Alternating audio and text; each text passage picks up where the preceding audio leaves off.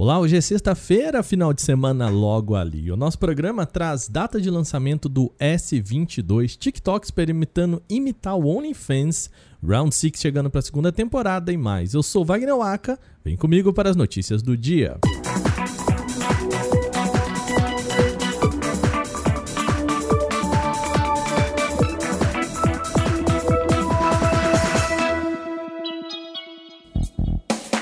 Depois de muitos rumores, agora a Samsung confirmou que a nova linha de aparelhos será lançada no mês que vem.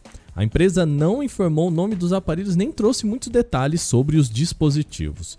No comunicado, fez promessas audaciosas ao garantir que a família vai reescrever o futuro dos smartphones.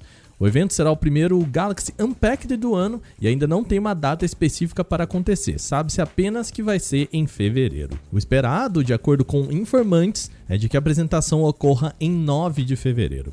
O CEO da Samsung para negócios de experiências móveis, o TM Rove, citou bastante a noite para falar sobre os S22. Segundo ele, a empresa ouviu o feedback dos usuários principalmente pela ausência de um aparelho Note em 2021. A expectativa é de que o Galaxy S22 Ultra com caneta S Pen e formato mais quadrado possa suprir essa demanda. O ainda apontou que a pré-reserva da nova linha já começa hoje, ao meio-dia. Vale destacar que essa ainda não é uma pré-venda, tá bom? Mas sim uma reserva que pode realizar a pré-compra dos telefones após o lançamento, isso com bônus especiais, cupons de desconto, mas ainda não se sabe se a ação também vai ser praticada aqui no Brasil.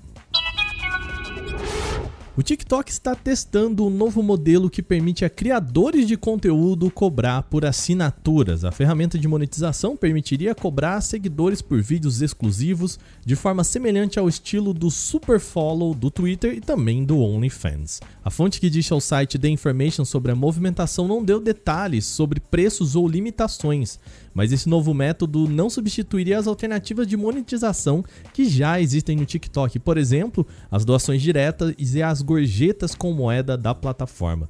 Segundo o informante, os testes acontecem com um pequeno número de influenciadores.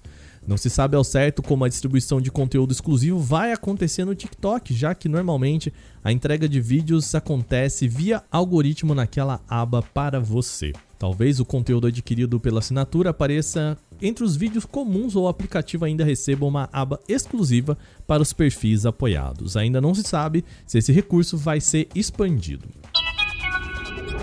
A Samsung pode trazer um novo aparelho de entrada em breve. Uma certificação de Bluetooth no Japão pode ter revelado o Galaxy A22e 5G, que seria uma versão básica do Galaxy A22 5G já lançado. De acordo com as especificações do documento, essa nova versão teria tela, bateria e qualidade de câmeras menores do que a versão padrão. A ideia é baratear o preço para quem busca um modelo com tecnologia 5G. O Galaxy A22e 5G traria ainda processador MediaTek Dimensity 700 com 4 GB de memória RAM e 64 de espaço para armazenamento interno. A construção do produto ainda teria uma entrada USB-C para carregamento e transferência de arquivos, também porta 3,5 mm, a chamada P2 para fones de ouvido ou cabo auxiliar. Um destaque ainda está para a resistência IP68 contra água e poeira. Ainda não existe uma data marcada para o lançamento do dispositivo, mas é possível que ele apareça nos próximos dias sem muito alarde.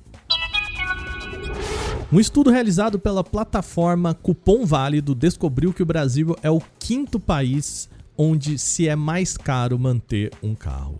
A gente segue atrás apenas da Turquia, Argentina, Colômbia e Uruguai.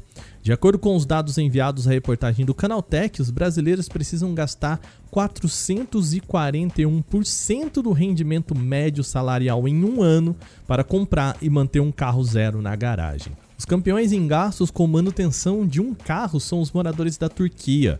Por lá, a população tem que dispor de 652% do salário anual para arcar com custos de um veículo zero quilômetro.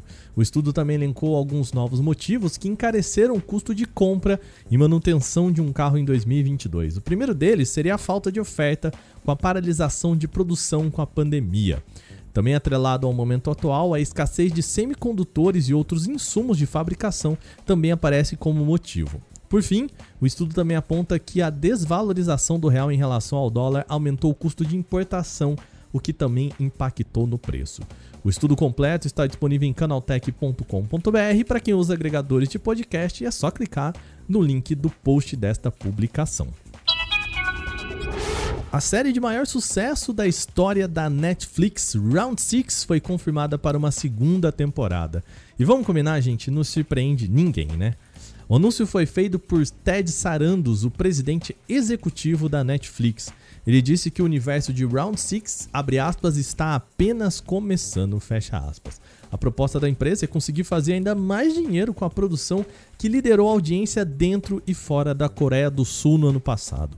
Hwang Dong-hyuk, criador da série, chegou a fazer algumas declarações sobre a possibilidade de uma sequência, mas nenhuma confirmação havia acontecido antes dessa declaração de Sarandos.